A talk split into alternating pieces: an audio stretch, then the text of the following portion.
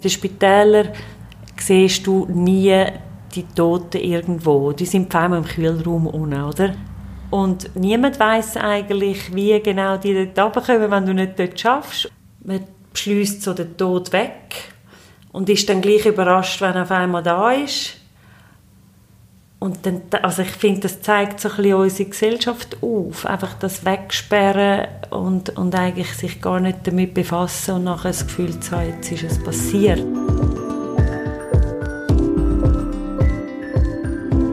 Mal ehrlich, der Podcast von Any Working Mom. Ich bin Andrea Jansen.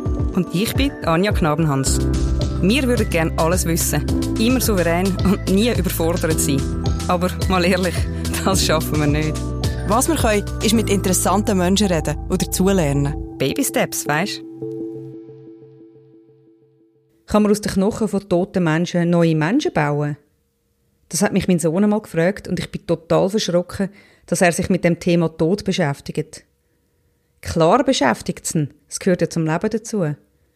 Nur wir Erwachsene, wir schieben das gerne so ein bisschen vor uns her oder verdrängen es irgendwie. Genau darum wollte ich mit jemandem reden, der viel mit dem Thema Sterben konfrontiert ist. Die Evelyn Heberli arbeitet bei der Stiftung Polio Viva. Was sie täglich erlebt und wie sie mit ihrer Tochter über das Thema Tod redet, das erzählt sie gerade selber. Evelyn, kannst du mal erklären, was genau dein Beruf ist? Ich bin ähm, Palliativpflegefachfrau. Ähm, wir gehen zu den Leuten heim und sind eigentlich vor Ort bei den Leuten, machen Symptomkontrollen oder betreuen sie einfach betreuen eigentlich im häuslichen Haushalt. Wir sind alles ähm, Pflegefachleute, die einfach noch zusätzliche Ausbildungen haben, in, in der Palliativcare, onkologisch oder sonstige Ausbildungen. Palliativ bedeutet, die Leute sind am Lebensende. Das ist so ein bisschen, ja, das Palliativcare, ähm, das Palliative heisst ja so ein bisschen die Ummantelung. Und Care steht ja für Pflege, für Betreuung, aber auch für Achtsamkeit, Aufmerksamkeit. Und ich glaube, dort ist ganz wichtig, dass es eben nicht nur die Leute sind, die gerade am Schluss vom, also vom Leben sind, sondern eigentlich wäre es mega wichtig, dass man frühzeitig dort Einfluss hat darauf, um sie betreuen in dem ganzen Weg, wo sie durchgehen. Mhm. Das heißt, Palliativcare heißt eigentlich eine unheilbare Erkrankung, aber es muss überhaupt nicht sein, dass das gerade am Ende vom Leben ist. Also es kann sein, dass ihr Menschen noch sehr lange betreut. Genau. Und was ist der Hauptfokus, wo, wo du danach schaffst?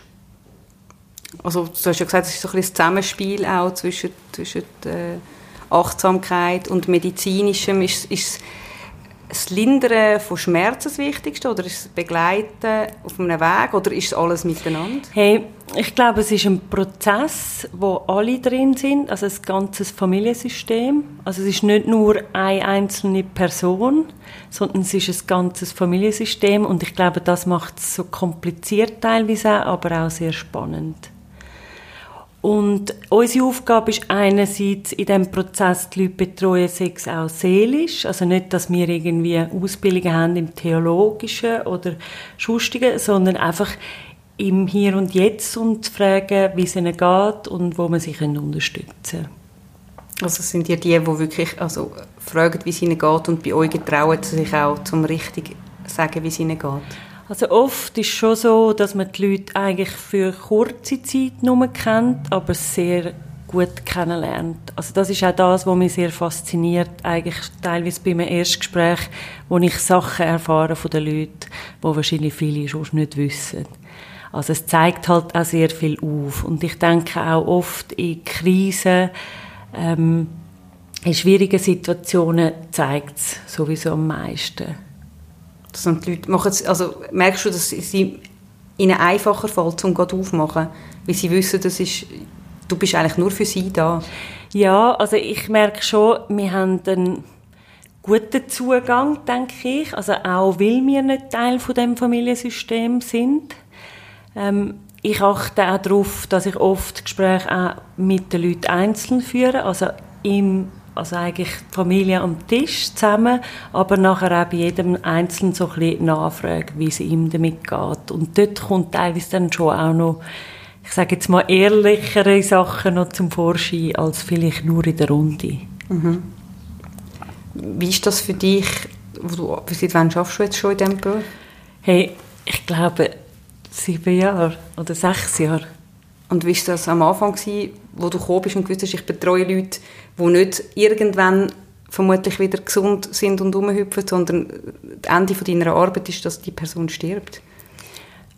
Ich glaube, also so für mich, ich habe einfach wie gemerkt, ähm, ich konzentriere mich auf das, was ich beeinflussen kann. Ich denke, die Endlichkeit ist etwas, wo uns alle angeht, wo wir herzlich wenig können beeinflussen so wenn es um den Zeitpunkt geht. Aber ich glaube, wir haben sehr viel Einfluss darauf, auch was wir wollen im Leben haben. Und das ist auch wiederum das Schöne daran, zum eigentlich sich mit der Endlichkeit befassen, heißt halt wie auch sich bewusst sein, was man im Leben will. Und das sehe ich auch als grossen Punkt für mein Leben, um einfach mir Gedanken zu machen, was ist wirklich wichtig und was vielleicht weniger wichtig. Ist dir das bewusst gewesen, bevor du angefangen hast, in dem Arbeiten, dass es auf dein Leben auch so viel Einfluss wird haben? Ich glaube, so richtig bewusst, nein, das denke ich nicht. Ähm, mit der Zeit hat sich einfach gezeigt, ich, ich bin auch selber in einem Prozess, wo ich so merke, am Anfang bin ich anders gewesen. Also man wandelt sich auch selber in dem Ganzen. Am Anfang habe ich auch das Gefühl, die Medikamente haben sehr einen höheren Stellenwert. Heute denke ich, die Medikamente sind unbedingt wichtig, aber der seelische Aspekt hat unheimlich auch einen grossen, ja, braucht viel Raum und das ist mir schon auch bewusst worden. Kannst du mal ein Beispiel nennen, was denn du so musst machen im seelischen Aspekt? Also ich glaube einfach ähm, mal die Leute spüren als erstes einfach spüren und beobachten und vielleicht auch schauen. Also ich sprich Sachen an, wenn ich merke, ich mache etwas, wo der andere vielleicht verunsichert. Ich frage nach, ob Ängste sind. Wenn die Leute jetzt gar nicht so reden, dann spreche ich einfach gewisse Themen an. Also manchmal frage ich auch ähm, nach, ob es schon Menschen gesehen haben, die gestorben sind. Also jetzt nicht direkt über sie, sondern einfach über Situationen und merke, dass so eigentlich vieles dann kommt von den Leuten und Ängste dann auch eigentlich können kommuniziert werden. Mhm. Erlebst du das viel, dass die Leute Angst haben? Ich glaube, die Angst ist ein grosser Aspekt. Es gibt viele, die sagen, ich habe eigentlich keine Angst, aber gleich merkt man dann in der Situation, ich glaube, das ist eine Grundangst von jedem Mensch. Also ich glaube, die Eltern zu verlieren oder selber ähm, zu sterben, ich glaube, das ist eine Grundangst vom Mensch. Und manchmal, also ich kenne es so von mir, es gibt ja auch Momente, wo ich dann so irgendwie auf einmal Angst habe, es könnte irgendetwas doch nicht nur einfach Kopfweh sein oder und dann merkt man es ja schon, dass man das Gefühl hat, oh, jetzt sitzt mir gerade der Tod im Nacken. Ja. Und ich glaube, ich kann das ähm, verstehen, dass das einem auch überkommt, auch wenn man sonst vielleicht ähm, findet, nein, ich, ich stelle mich dem oder ich nehme das an, dass trotzdem so Phasen kommen. Mhm. Du bist in Fall, du hast gesagt, sieben Jahre schaffst jetzt dort. Ja, bist, bist, du Mutter geworden, nachdem du schon dort geschafft ja. hast? Ja. Und was hat das noch verändert, das Mutterwerden? ja, ich, ich habe so gemerkt, ich habe auch so eine Zeit, ähm, wo ich dann so gefunden habe, das Leben gehört den Lebenden. Also das habe ich schon auch gemerkt. Ähm, das Abgrenzen, ich denke, das ist schon auch mit reingekommen, so, und sicher auch die Situationen ähm, mit Kind oder Eltern, wo, wo sterbend sind, dass einem das schon noch mal näher geht. Mhm. Einfach, auch, ja weil man so die Gefühle dazu auch hat jetzt von eigenen Kind und ich glaube auch das ist die größte Angst, das eigene Kind zu verlieren. Mhm. Ja, definitiv. Aber du betreust also auch Kinder, die jetzt äh, eine schwere Erkrankung haben? Nein, wir haben eigentlich schon erwachsene Leute, aber oft sind natürlich Kinder mit dabei mhm. in dem Familiensystem auch. Ähm, auch eben, wenn Eltern erkrankt sind, dann sind ja die Kinder da, sind auch dabei im Alltag. Ähm, und sonst haben wir eigentlich selten, also schon auch Jüngere, aber die sind eigentlich volljährig. Mhm. Ja. Und wie ist das? Du, eben, du fokussierst dich auf eine Art auf die eine Patientin oder den Patient, aber musst das Umfeld mit einberechnen oder mit, mit einbeziehen. Wie schwierig ist das, so für ein Auge für alle zu haben und gleich den Fokus noch Genau, ja, das, das kann manchmal sehr schwierig sein und vor allem auch, ich glaube, dort ist auch so ein bisschen wichtig, ähm, Klarheit haben für einen selber, beziehungsweise auch dort Themen vielleicht ansprechen in der Runde und so ein bisschen schauen, welches Thema zu welchem gehört und das vielleicht auch so ein bisschen, sage ich jetzt mal, dort platzieren oder aufzeigen, dass vielleicht das Gegenüber oder der Patient jetzt andere Bedürfnisse hat. Und ich glaube, das, wieso, das Auseinanderbeindeln für jeden und nachher wieder aber zusammen unter einen Hut bringen.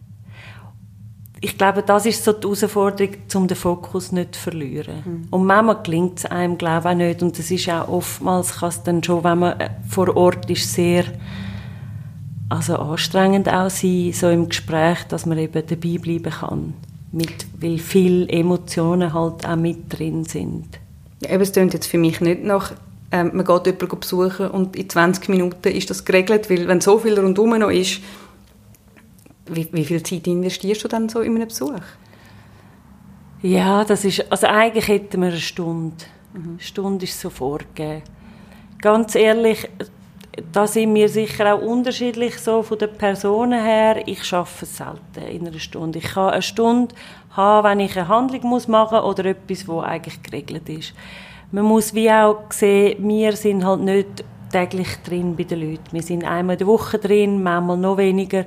Und oftmals ist dann einfach vieles, wo, wo offen ist. Oder Fragen, wo wir sind. Oder eben auch Situationen, wo man wie so merkt, da hat jeder ja, jede Schwierigkeiten drin und weil es halt nicht nur jemand ist. Also es sind dann verschiedene Personen, die mit reinspielen. Und was auch wichtig ist, ich meine, jemand kann nicht daheim wohnen bleiben, wenn nicht dafür geschaut wird. Also es braucht wie das Familiensystem auch, mhm. um das aufrechterhalten, dass diejenige Person auch daheim sein kann. Und ich glaube, darum ist es auch wichtig, dass genauso auch die Leute Platz haben und dass man für sie mitsorgt. Mhm. Also die, all die, die eben auch kranke Angehörige pflegen oder, oder sich dafür verantwortlich fühlen, dass die auch noch irgendwo ein bisschen aufgefangen werden. Ja. Also, dass man es sicher wahrnimmt und es ist ja nicht so, dass wir das alles abdecken, aber sicher auch ähm, achtet darauf, sensibel ist mit Äußerungen. Es kann auch sein, dass von einem Angehörigen mal suizidale Äußerungen sind, dass man das einfach fein anschaut und, und vielleicht dort einfach auch unterstützt oder schaut, ähm, kann man vernetzen, kann man Unterstützung geben. Mhm. Wie, ist es für dich zum, zum Arbeiten? Du hast vorher mal gesagt, eben, dich abgrenzen. Mhm. Wie machst du das? Das ist jetzt noch eine gute Frage.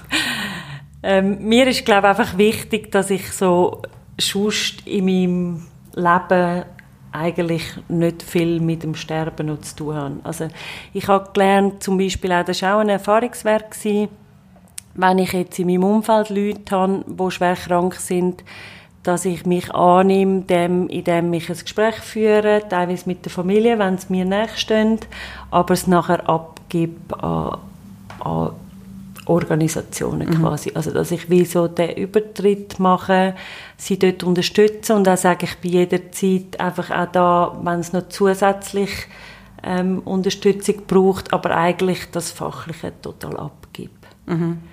Das habe ich gemerkt, weil es hat mich so unzufrieden gemacht, weil ich so gemerkt habe, ich hätte es anders machen, ich hätte es besser machen ja, und teilweise habe ich auch gemerkt, jetzt zum Beispiel bei meinem Onkel, der hat das eigentlich gar nicht wollen. Also das ist auch noch etwas... Also nicht wollen, dass du dich gross noch einbringst, sondern einfach nur... Genau. Also ich glaube einfach Familie zu sein und nicht mehr und nicht weniger. Mhm. Und, und ich glaube, das ist auch so einfach Angehörige sein und da sein als Freundin, aber nicht da sein als Pflegefachfrau. Mhm. Und das heißt ja nicht, dass man nicht die also fachliche Expertise kann mit reinbringen, dort kann man ja auch schauen, oder wenn man findet, etwas läuft nicht so, kann man immer noch mal nachfragen, aber eigentlich in der Regel einfach andere das machen lassen und da sein. Mhm. Und wenn du sagst, sonst kein Versuch, im Leben nicht zu viel sterben zu haben, das heisst auch kein Krimi lesen, kein CSI, äh, Miami oder was auch immer jetzt im Moment läuft, äh, schauen? Genau, also für mich ist glaube schon wichtig, unheimlich einen Ausgleich zu haben. Bewegung ist etwas, was mir unheimlich gut tut. Ähm, Freundinnen, ähm, einfach Zeit, Familie natürlich. Das sind einfach so ein bisschen die Sachen, die ich merke, brauche ich unbedingt. Und was wahrscheinlich schon die Schwierigkeit ist an diesem Job, ist halt schon so ein bisschen, es ist nicht ein geregelter Job, dass man kann sagen, man ist immer vom 8 bis um 5 Uhr. Also es ist halt, äh, es geht manchmal länger, dann muss man die Heizsachen noch schreiben. Ähm, ja, das finde ich ist so ein bisschen die Schwierigkeit und das ist auch das, wo, wo ich finde, sehr viel Energie auch braucht, ist einerseits nicht einfach so zu einer gewissen Zeit fertig zu sein und andererseits aber auch die Gespräche, die Beratungsgespräche oder einfach die in diesen Prozess mit dabei zu sein, ähm, wo auch sehr energieraubend ist, kann man so sagen. Was ist denn das Energieraubende, dass du weißt, die werden sterben oder weil es immer so als Eingemachte geht in diesem Prozess? Ich glaube, es hat mit dem zu tun, mit so dieser Tiefe. Mit dieser schnellen Tiefe und nachher auch wieder der Wechsel in ein neues. Also es ist ja nicht so, dass wir nur einen Einsatz haben und dann ähm, gehst nachher mit dem heim, sondern du gehst ja dann weiter mhm. mit einer neuen Geschichte und ich glaube einfach, das ist das, wo, wo ich als ähm, ja, wo ich als anstrengend empfinde. Mhm. Die, ja, die vielen tiefen Gespräche, wo natürlich sind sie auch sehr schön, aber sie sind auch sehr energieraubend. Ja, das kann man vorstellen. Entwickelt sich da so etwas wie eine Verbundenheit mit Patienten oder muss man versuchen, das möglichst draussen zu behalten? Ja, ich glaube, dort muss man schon auch schauen, dass man wie als Organisation, also man wird teilweise schon auch angesprochen, das ist ja klar, weil man so eine Vertrauensbasis hat, dass man dann irgendwie, also ich bin auch schon mal angesprochen worden, ja, ob ich nicht könnte meine Nummern geben, dass man mir jederzeit könnte anrufen könnte. Und das habe ich auch gelernt, um wie einfach sagen, hey, wir haben eine 24-Stunden-Nummer, da dürfen ihr jederzeit anrufen und die Leute wissen auch Bescheid. Also wir können alles nachlesen, und genau, ich glaube, das ist auch so ein Prozess, wo man wie muss lernen es geht, also es ist nicht zwingend wichtig, dass ich es mache, sondern es ist einfach wichtig, dass jemand da ist. Und ich glaube, was ich so meine persönliche Auffassung ist, ist auch, ich habe irgendwann an mir gesagt, wenn, wenn es mich braucht in dieser Situation, dann fällt es auf mich. Ja. Also, und das ist schon noch etwas, wo ich so ähm, mega interessante Geschichten auch teilweise dazu erlebe, wo ich so merke, ja, dann gibt es einen anderen Weg. Also was meinst du genau damit? Also ich habe mal eine Situation gehabt, das hat mich eigentlich schwer beeindruckt. Das war auch ähm, jemand, den ich halt sehr gut kennengelernt habe mit der Zeit. Und dann hat er mich auch gefragt, ob, ob er nicht könnte eine Nummer haben, dass wenn etwas wäre. Und seine Frau hatte unheimlich Angst gehabt, dass sie einfach allein mit ihm wäre und er würde sterben die Heime. Das ist ihre große Angst und er hat ja das gewusst. Also wir haben sehr oft über das geredet. Und dann habe ich ihm gesagt, hey, nein, ich, ich gebe die Nummer nicht, aber eben unsere Organisation. Aber ich sehe einfach die Auffassung, dass wenn es mich bräuchte, dass es dann in einem Moment passiere, wo ich um wäre. Und sonst kann es auch sonst geregelt werden. Und es war eindrücklich, gewesen, er ist in das Onk-Ambi gegangen, hat unbedingt in das Onk-Ambi noch. Die Frau hat ihn dort hingebracht. Das ist ein äh, Onkologie-Ambulatorium. Genau. Ja. Und er hat aber keine Therapie mehr gehabt. Er ist dort angelegt auf der Schragen und ist tot gewesen. Okay, wow. Und einfach ich mit diesen Gesprächen, die ich vorher geführt habe, wie gewusst, er hat es so jetzt geregelt. Und das hat mich unglaublich beeindruckt, weil seine Frau hat einfach Angst vor dem Moment, dass sie allein mit ihm ist, wenn er tot ist. Und so ist sie mega gut eingebettet eigentlich. Die haben sie total gut unterstützt. Und ich, ich bin davon überzeugt, das ist bewusst so gewählt gewesen. Also es ist nicht irgendwie ein blöder Zufall. Ich glaube, das ist bewusst so gewählt gewesen. Also dass er wie gespürt hat, jetzt jetzt näher und jetzt muss ich noch jemand hin, ja. wo's, ja. Hast du das viel den Eindruck, in Fe- in Fernsehserien ist das ja oft so, dass Patienten dann sagen, noch mal, dann sagen sie nochmal die wichtigen Worte und dann sterben sie. Ja, es wird manchmal schon ja, alles schön geredet natürlich, oder? Es ist auch die Reanimationen haben auch immer unheimlich gute Erfolgschancen im Fernsehen. In der Realität ist das auch anders. Ähm, ja, manchmal ist es auch in unseren Köpfen so das wunderbare Sterben, oder? Und äh, interessant ist halt einfach auch, dass das unheimlich unterschiedlich ist. Ich habe auch für mich einen Tod erlebt, wo ich gefunden habe, das ist ganz schrecklich und für die Frau ist es der beste Tod gewesen, den sie können erleben für ihren Mann. Ja. Also ich glaube, einfach auch dort zu merken, das, was meins ist, ist nicht zwingend dem anderen seins. Und ich glaube, das hilft einfach auch schon, zum zum wie so wissen, ja, es, es geht nicht darum, ich meine, jeder wünscht sich einfach einschlafen und die Augen nicht mehr aufmachen. Aber dann sagt gleich jeder, er will dann unbedingt reanimiert werden und gleich, also wir haben auch ein bisschen, sage ich jetzt mal, ein bisschen eine Illusion über Sterben oder das Leben. Also es ist auch nicht so realistisch, wenn man ganz ehrlich mit sich selber ist. Ja, wir reden auch kaum drüber.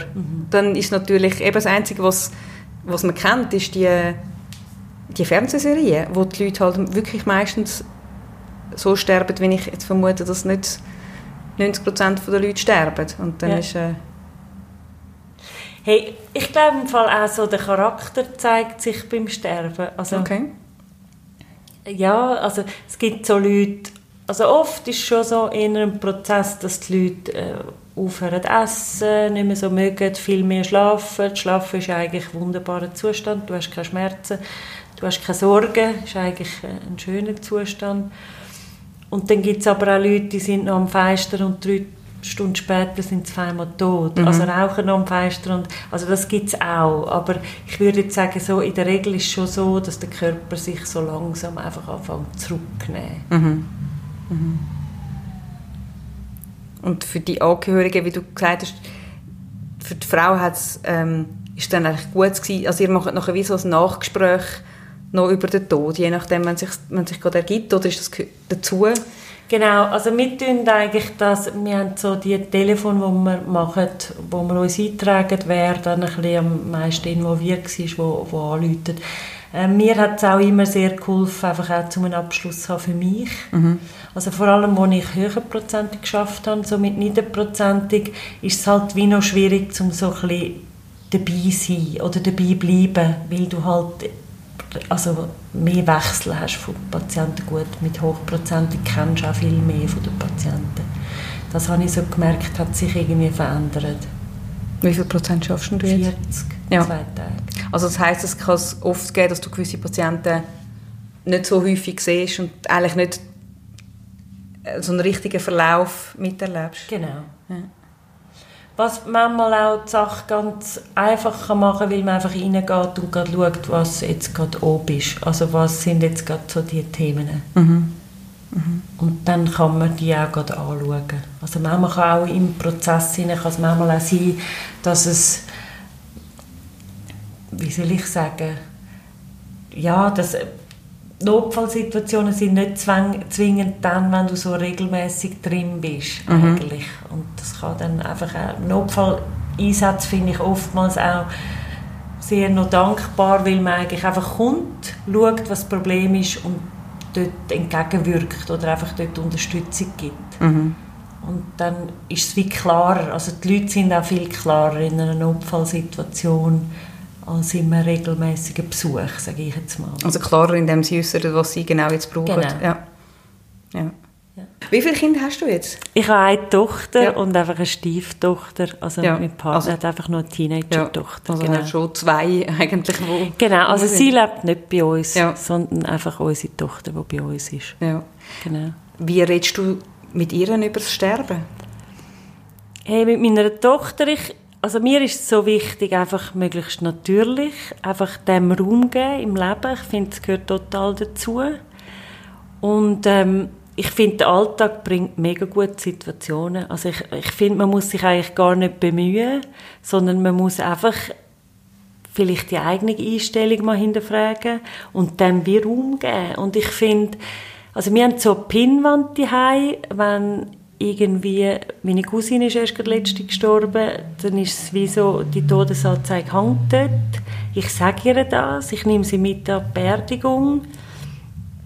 Ähm, auch wenn ein Vogel, also wenn ich einen toten Vogel sehe, dann nenne ich das einfach beim Namen und schaue mit ihr an, also oftmals sind sie auch sehr gewundert, sie mhm. wollen wissen, warum ist jetzt der gestorben und also ich glaube einfach dort die Thematik aufnehmen und sehr ehrlich sein und eben nicht schön reden, sondern einfach tot, also ist nicht einfach am Schlafen, er ist tot, also mhm. ich glaube, das ist so wichtig und sicher auch ähm, im Alltag das. Also eben, es gibt Tiere, die tot sind, es gibt Menschen, die tot sind.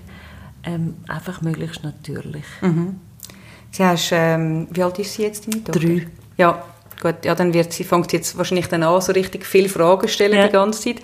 Ähm, das hat mein Sohn, glaube mit drei, vier Jahren haben wir äh, ständig über, wir müssen darüber reden, was eigentlich mit den Knochen von all diesen Toten passiert, ob man dort aus, aus denen neue Menschen kann bauen und so. Ja.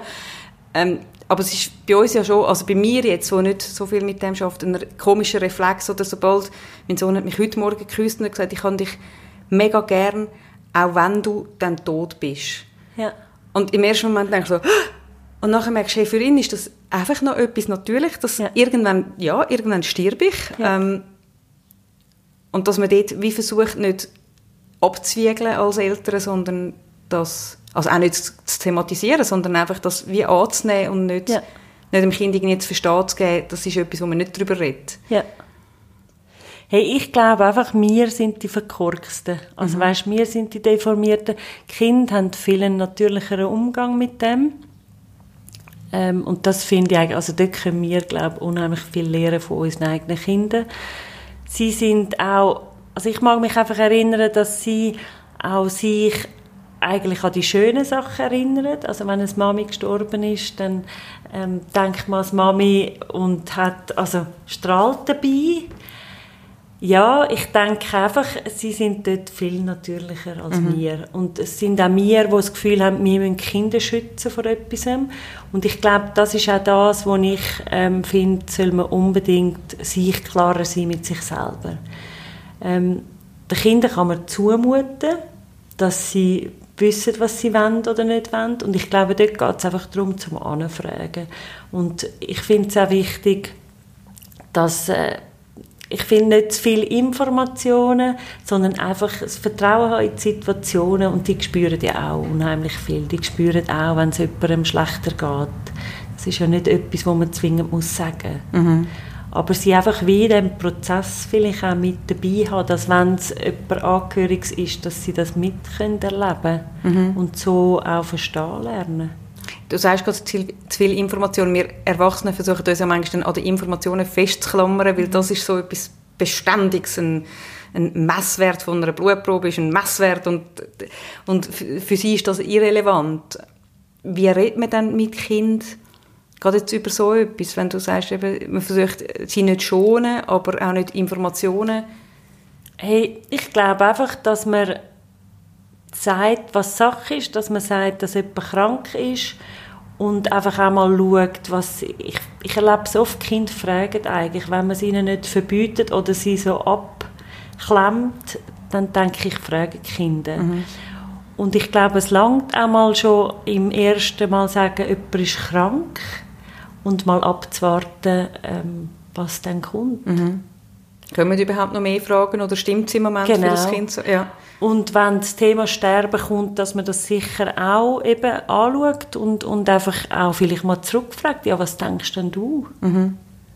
Also, und man muss ja auch nicht immer alles erklären und selber wissen, sondern es geht ja auch in der Situation eigentlich um, um Gespüren und einen Austausch haben. Mhm. Und eben die Vorstellungen der Kinder finde ich teilweise ähm, auch hilfreich für uns, um vielleicht auch genau nicht so schwere haben in dem Thema und mhm. vielleicht das auch ein bisschen anders ähm, mitzunehmen, die Thematik, wieder immer so schwer, wie ich sie oft erlebe. Mhm. Oder, oder dass man durchaus vielleicht auch darf sagen wenn, wenn es sagt, was passiert dann nachher mit dem Großmami, ich weiß es auch nicht. Ja. Oder dass man über, über so Sachen eben nicht das Gefühl hat, man muss etwas parat haben, sondern... Genau.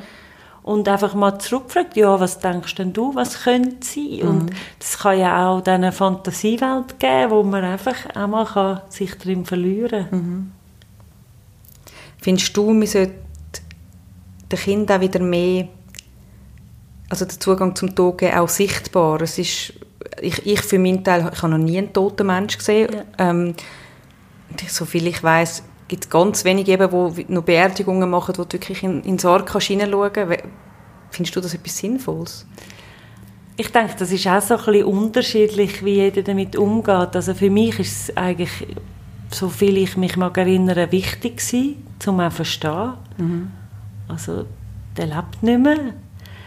Ähm, ja, ich, mir hat es geholfen. Es gibt auch andere. Ich glaube, meine Schwester hat jetzt hat das eher weniger willen. Und ich glaube, es ist beides okay, ähm, wenn man es einfach nicht vorwegnimmt. Also du meinst, wo, wo du äh, ein Kind warst und jemanden verloren hast, oder? Genau, also mit Beerdigungen, wo du zum Beispiel hast können, noch schauen wo sie aufgebahrt waren, ähm, das hat mich einfach, ich habe das gesehen. Mhm. Aber das ist nicht jedermanns Sache. Und ich finde schon, also das ist ja ein grosses Thema, denke ich, in unserer Gesellschaft. Meine, in den Spitälern siehst du nie die Toten irgendwo. Die sind vor allem im Kühlraum unten, oder? Mhm. Und niemand weiß eigentlich, wie genau die dort runterkommen, wenn du nicht dort schaffst. Und ja. das finde ich auch so, das ist ja so, man macht es eigentlich so, man beschließt so den Tod weg und ist dann gleich überrascht, wenn er auf einmal da ist. Und dann, also ich finde, das zeigt so ein bisschen unsere Gesellschaft auf. Einfach das Wegsperren und, und eigentlich sich gar nicht damit befassen und nachher das Gefühl zu haben, jetzt ist es passiert. Ja. Und ich glaube, die Sichtbarkeit und vielleicht auch Zeremonien zu haben, also ich sage jetzt mal Abschied nehmen, ich habe äh, eine junge Patientin erlebt, das ist eine der wenigen Beerdigungen, wo ich gegangen bin ähm, das war einerseits, gewesen, weil sie im gleichen Alter war wie ich, aber andererseits auch, weil es mir unheimlich entsprochen hat. Und sie ist die Heime einfach aufgebaut worden, in einem Zimmer. Und die Freunde haben sich im Wohnzimmer getroffen und die, die wollen, können zu ihr Abschied nehmen in das Zimmer. Und Schuss ist einfach das ein Raum von Menschen, wo einfach mega schöne Gespräche entstanden sind, äh, wo jeder aus dem Leben mit ihr erzählt hat. Und das hat mich unheimlich berührt, wo ich einfach gesagt habe, ich würde das auch wählen, so mhm. etwas. Und ich glaube, das ist auch heilend für, für all die Leute, die, die so nah dort verbunden sind, um auch Abschied nehmen und, und ein Teil von auch der Trauerarbeit. Also ich glaube, dass das ein wichtiger Teil ist, wo dann wie ein bisschen verloren geht, wenn man das so weg oder für sich behalten, sage ich jetzt mal. Ja, oder versucht irgendwie ein Schema zu pressen, wo man so macht und eigentlich würde man sich anders wünschen, aber traut sich nicht, das, zum, das genau. zu äußern. Und ich finde also das Ganze, also ich habe mal mit einer Freundin einen Sarg angemalt von ihrem Bruder und die Reaktionen sind eigentlich im Nachhinein sehr gut, also die Leute haben gefunden, wow, und für uns ist es irgendwie ein Prozess gewesen auch, ähm, sehr schön und es ist auch vielleicht ganz schräg für Leute so, aber wir sind eigentlich, das ist unser letztes Mal wieder gewesen, wo wir vereint sind. Also er ist dort aufgebaut gewesen, eigentlich im Kühlraum und wir haben dort den Sarg angemalt, aber es ist wieder unser Dreier-Team eigentlich gewesen. und für mich ist das unheimlich wertvoll gewesen, um dort wie Abschied nehmen, nochmal so vereint, mhm. halt auf eine andere Art. Und für die Leute ist das, wenn man das so, so sagt, oder man muss sich dort recht das rausnehmen, um zu sagen, hey, viele wissen ja gar nicht, was gibt es eigentlich so ein für Optionen auch. Und ein Sarg bemalen, finde ich auch, ist ein schönes Ritual, jetzt zum Beispiel auch mit Kind oder mhm. bekleben ja, oder einfach... Ja. Und so Sachen wünschte ich mir schon auch, dass das viel mehr Platz bekommt. Mhm. Dass man, eben, ich glaube, gerade dort ist es halt, dass man, also Elternteil ist nochmal etwas anderes, aber auch wenn Großeltern so sterben, dass man versucht, die Kinder von dem Schmerz wegzuholen. Und jetzt habe ich gerade gestern einen Podcast gelesen, wo, wo ähm, einer sagt, Weinen ist emotionales Pinkeln. Also es ist mega wichtig, dass man das kann machen mhm. und das tut aber uns Eltern eigentlich weh, wenn wir sehen, unser Kind leidet, nur es gehört dazu und es mhm. muss einfach gemacht werden. Ähm, und wie jetzt du sagst, Kinder gehen, gehen eigentlich recht gut damit um, oder? Mhm. Ja, und ich finde im Fall auch, Gell, man darf nicht vergessen, also bei unseren Leuten, das ist ja eine Krankheitsgeschichte. Also es ist nicht einfach von heute auf morgen, das ist eine Geschichte, mhm. die schon über Zeit dauert. Und das heißt halt auch für das ganze Familiensystem ist das schon auch Belastung. Also es ist ja nicht nur äh, jemand möglichst lang wählen, da zu haben, sondern es ist auch eine Belastung. Und oftmals verändern sich ja die Situationen auch stetig. Also es ist oftmals ich sage jetzt mal, nicht mehr das Mami oder der Papi, wo vielleicht vor drei Jahren war, es verändert sich ja unheimlich viel dabei. Mhm.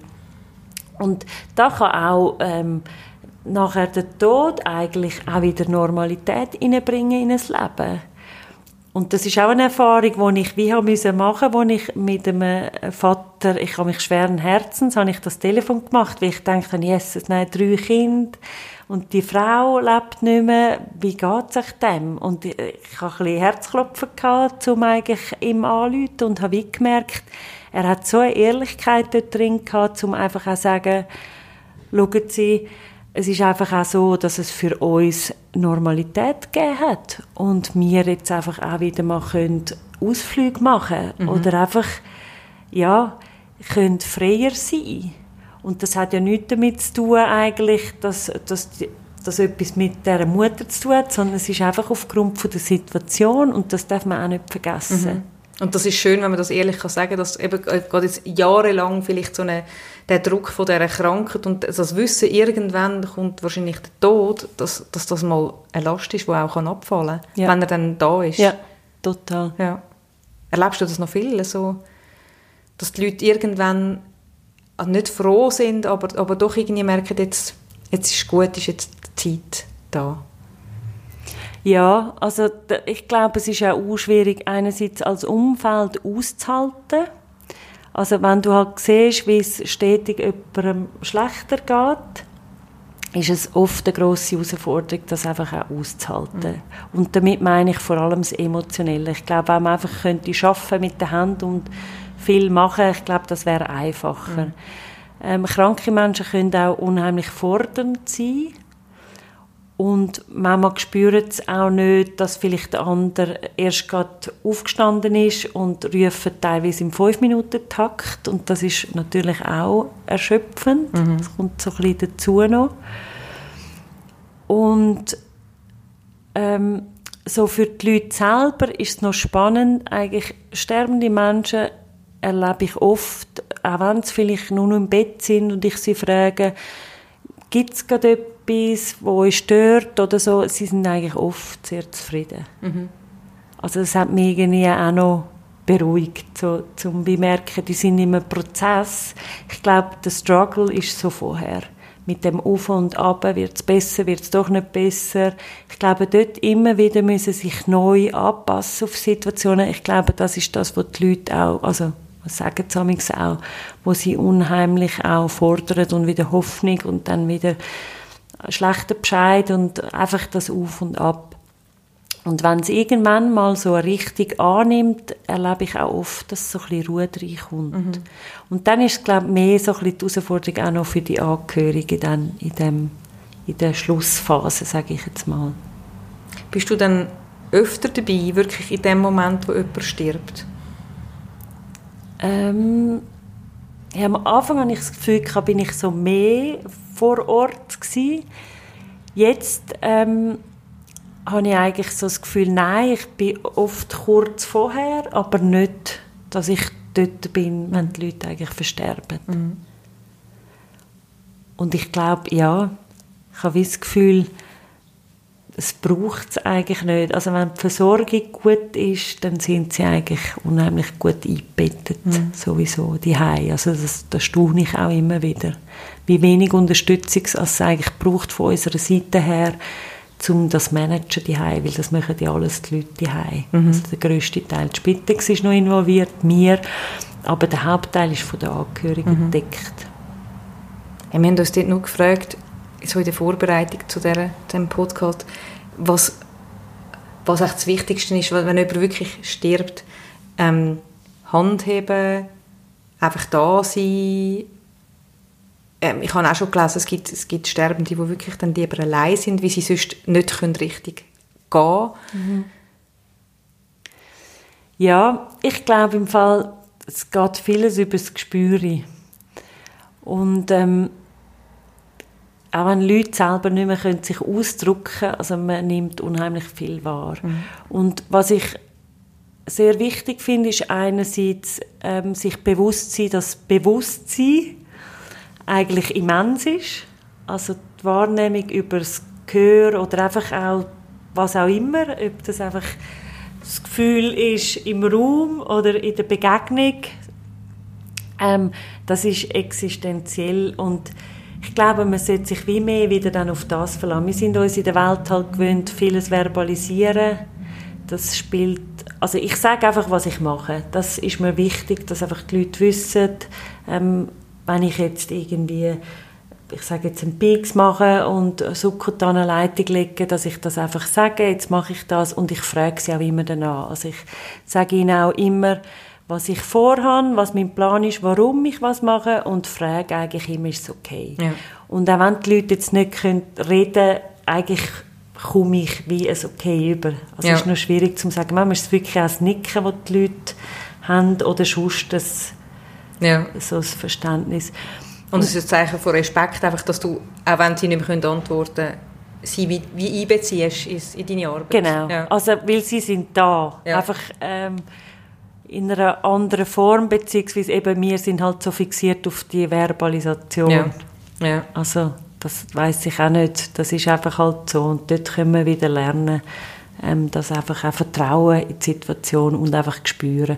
Und was ich schön finde, ist eigentlich auch, ich sage den Leuten immer, redet aus dem Herzen und macht einfach das, was ihr denkt, Sex mit Musik anlassen oder Sex mal Füße massieren und man erkennt, ob jemand entspannen dabei oder ob jemand dann eher angespannt ist. Mhm.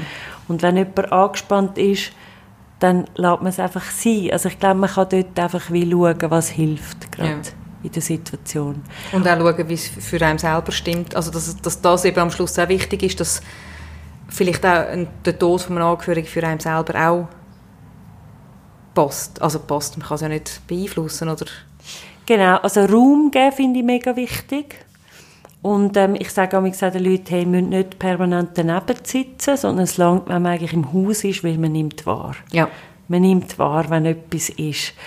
Und ich glaube auch das, viele Leute, wenn es jetzt gesellige Leute sind, dann hilft das manchmal denen auch, dass sie einfach hören, dass etwas läuft. Sie haben manchmal auch gern, wenn bisschen Besuch im Haus ist. Ähm, sie sind dann vielleicht oben und hören einfach, es wird geredet, aber gleich sind sie nicht mehr so Teil davon. Das haben sie oft eigentlich auch, beruhigt das die Leute, weil sie dann wie wissen, ah, es ist gleich noch im Gang. Also, ja ja. Es findet gleich noch ein Austausch und Leben auch statt, auch wenn vielleicht mir selber nicht mehr so dabei ist. Aber das wahrzunehmen heisst ja auch eine gewisse Normalität und ich glaube, das wünschen sich die Leute auch. Mhm. Wenn jemand nur immer daneben sitzt und brüllend ist, kann das sehr schwer sein, auch für die Leute selber. Ich glaube, sie brauchen Vertrauen in sich selber, dass sie können sterben und dort kann man ihnen einfach Sicherheit geben und einfach sie spüren. Und ich glaube, sie brauchen Vertrauen ins Umfeld, dass die fähig sind, auch wenn sie nicht mehr sind, können weiterzuleben. Mhm. Ich glaube, das sind so die wichtigsten. Und einfach mit dem Herzen dabei sein. Ich glaube, einfach Mensch sein mhm. und ehrlich sein, authentisch sein. Mhm. Hilft es jetzt manchmal, wenn eben gerade so Kind oder Enkelkind oder sonst Kind halt an ein Sterbebett kommen und die sind ja dann die finden, klettern drauf und finden, oh, lässig, da kann man etwas verstellen und so, dass, dass die das Ganze so ein bisschen erleichtert. Hey, sie haben viel weniger eigentlich so Berührungsängste. Also ich glaube, das ist ja oft, es kann sich halt durch Krankheit aussehen verändern. Manchmal kommen noch Schläuche halt irgendwo raus, was ungewohnt ist. Und ich glaube einfach dort, es gibt viel, jetzt in der Corona-Zeit ist natürlich ein anderes Thema, aber sonst, ich umarme viele Leute. Mhm. Und also sie nehmen es auch gerne an. Es ist jetzt nicht so, dass ich da etwas aufdrucke. Und ich glaube, das ist mega wichtig. Einfach die Liebe. Ja. ja die Liebe und einfach dem Raum geben und die Leute ähm, unterstützen in dem Prozess, wo sie gerade sind.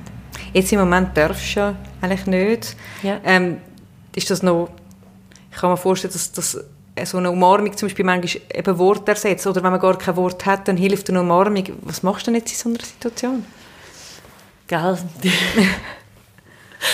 ist ein bisschen eine schwierige Sache manchmal. Also, ähm, ich finde es schwierig. Ich kann jetzt nicht sagen, ich habe es noch nie gemacht. Ähm, ich finde einfach, teilweise ist es ja nicht, ist ja auch ein die Frage, wie man stirbt. Und für mich jetzt selber wäre es unheimlich schrecklich, wenn ich äh, müsste sterben ohne jeglichen Körperkontakt. Ja. Ähm, darum, oftmals hebe ich die Leute einfach am Arm. Ich umarme sie vielleicht nicht so im, im vollen Maß, aber ich hebe sie einfach am Arm und ja oder massiere mal Füße. Ich glaube, es ist einfach, es hat so ein eine andere Form angenommen als jetzt nur das Umarmen. Ja, ja das ist einfach gleich, dass man irgendwie so ein bisschen Kontakt ja, herstellt. Also das finde ich mega wichtig. Ja. Jetzt sind eben mega viele von deinen Patienten sterben. Was wie gehst du nachher, wenn die gestorben sind, wie gehen dir als Pallia Viva damit um, mit all diesen Verstorbenen? Wir haben so ein Ritual, das wir eigentlich machen, ähm, wo wir, tun eigentlich Zettel, also von allen Verstorbenen gibt es ein Zettel, einfach, und wo wir dann uns versammeln mal, es ist so unterschiedlich, einmal haben wir ein Feuer gemacht und, und Punsch getrunken, es ist so, dann meistens gibt es nachher noch das Nachtessen, dass wir irgendwo in ein Restaurant gehen, gehen essen und dann kann einfach jeder gerade etwas dazu erzählen, zu, zu den Leuten, wo einem gerade etwas in den Sinn kommt. Mhm. Und das ist so frei. Also man muss nichts sagen, aber man kann und teilt eigentlich so ein bisschen die Anekdoten auch. Oder ja, so vielleicht auch genau das, was einem vielleicht noch beschäftigt. Es gibt es mhm. auch manchmal, dass man sich anders wünscht, als es ähm, gewesen wäre. Es gibt auch manchmal, dass Angehörige, es kommt selten vor, aber es gibt auch manchmal, dass Angehörige überhaupt nicht einverstanden sind mit Film. Mhm. Es, eben, es ist selten, aber auch das muss man irgendwie aushalten. Ja, weil ein Teil ist sicher unser Anteil, den wir drin hineingeben können, aber ein Teil ist halt auch ein Anteil, der nichts mit uns zu tun hat. Also du meinst, mit nicht zufrieden sind, wie es ist, die, die haben vielleicht auch noch nicht können loslassen oder haben noch die Hoffnung gehabt, es geht noch weiter und Genau. Ja.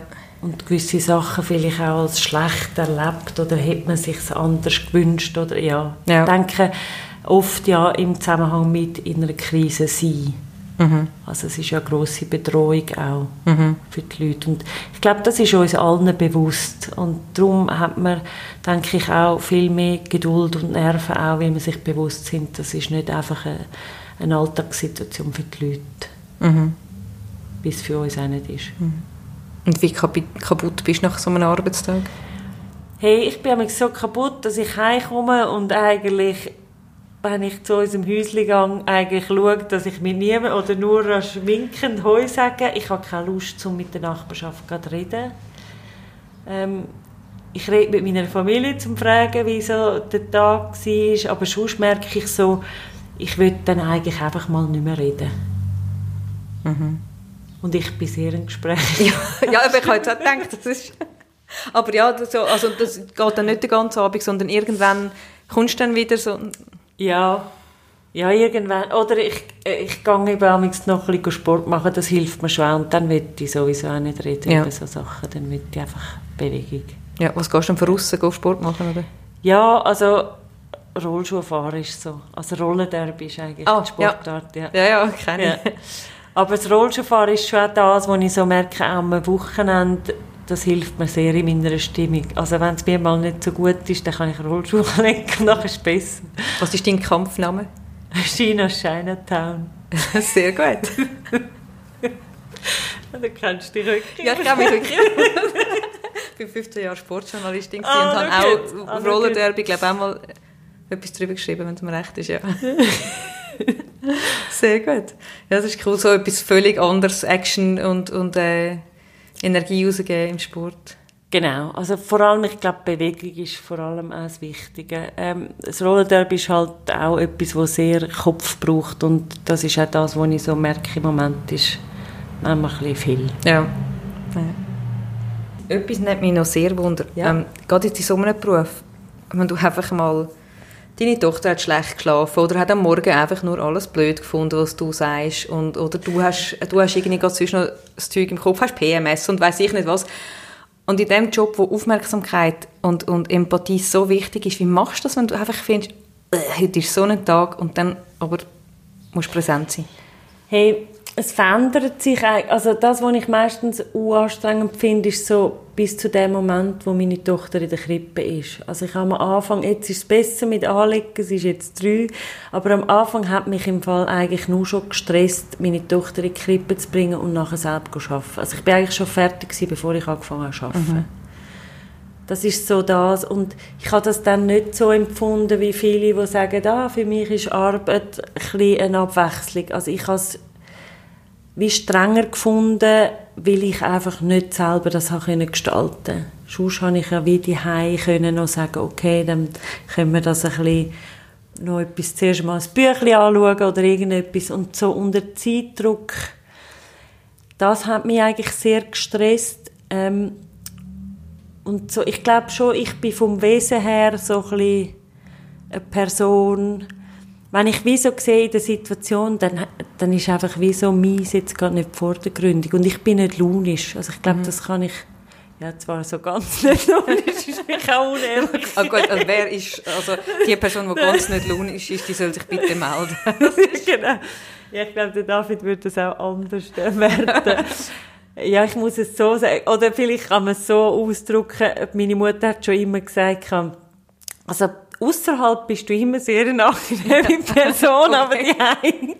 Ich glaube, das ist mir noch nie schwer gefallen, so das außerhalb. Ja. Und es sind schon so Momente, ich kann man so sagen, wie eine Notfallsituation, wo man auch muss funktionieren. Es sind dann einfach so Themen, so, wo gerade so wichtig sind. Ich glaube, dann kommt vieles auch so ein bisschen in den Hintergrund. Ja. Also dann geht es einfach darum, dort Unterstützung zu geben. Mhm.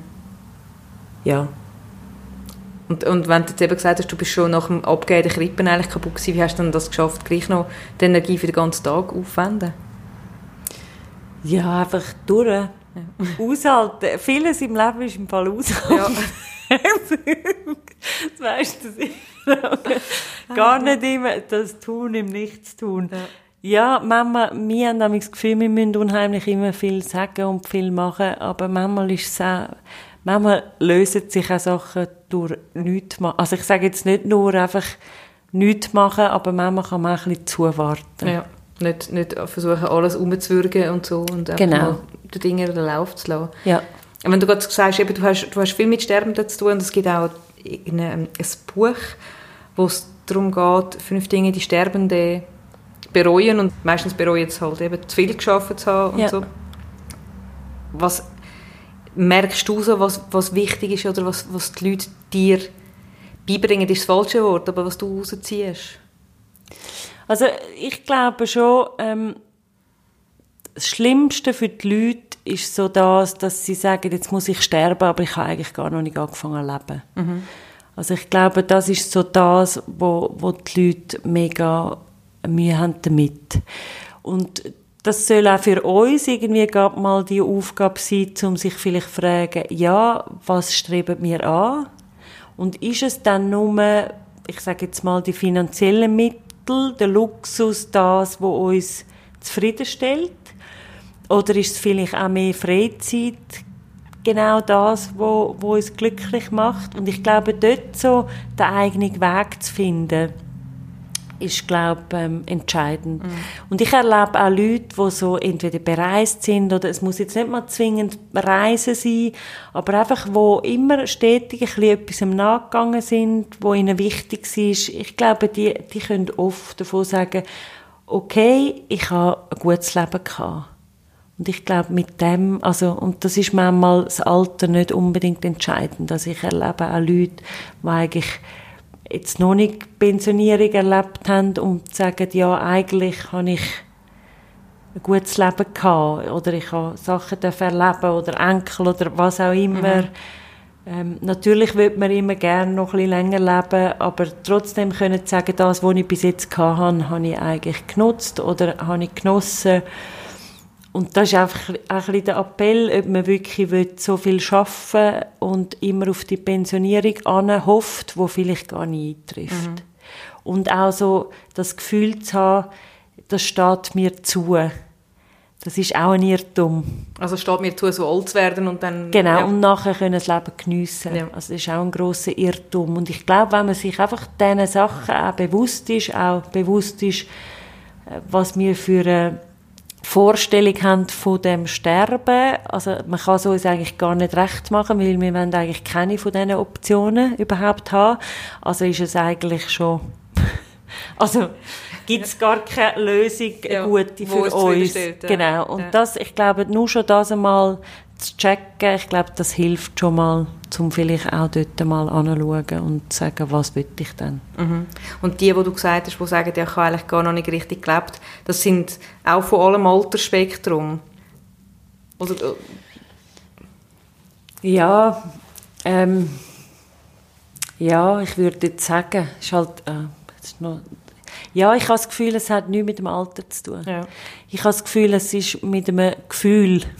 Und dort, also das merke ich so, dort bin ich mich auch recht am Befreien, um so zu schauen, was muss ich wirklich und was muss ich nicht. Für wen mache ich was? Ähm, ich habe auch so, ich weiß nicht, ob das so unsere Generation ist, ich habe auch so das Gefühl, das gehört sich, das gehört sich nicht. Ähm, und ich merke so wie, dort bin ich auch sehr ähm, in einem begrenzten Rahmen teilweise, wo ich so denke, ja, was wäre jetzt, wenn ich das doch würde machen Ja. und ich denke, ja, wenn man niemandem schadet dabei, ähm, soll man auch mal mutig sein und mal ausbrechen aus dem, wo man vielleicht jahrelang immer gesagt hat, das macht man nicht. Also auch dort freier werden mit sich selber. Dass man wenigstens dann eben in so einem Moment, wo es wirklich gegen das Ende zugeht, könnte sagen, ich bin mir, mir treu geblieben. Ja. Ja. Und nicht immer das Gefühl zu haben, ich hätte doch noch wollen. Also es ist auch eine Ausrede. Es ist auch eine Ausrede. Man weiß auch, dass Leute, auch wenn sie länger leben, nicht mehr Qualität haben. Oder? Also ich glaube, es ist auch im, im Grundtypus Mensch so drin, dass man immer sagt, ja, dann mache ich dann mal, dann. Aber zuerst will ich viel Geld verdienen und mir Sachen können leisten und dann. Ja. Und das dann ist eben vielleicht dann mal zu spät.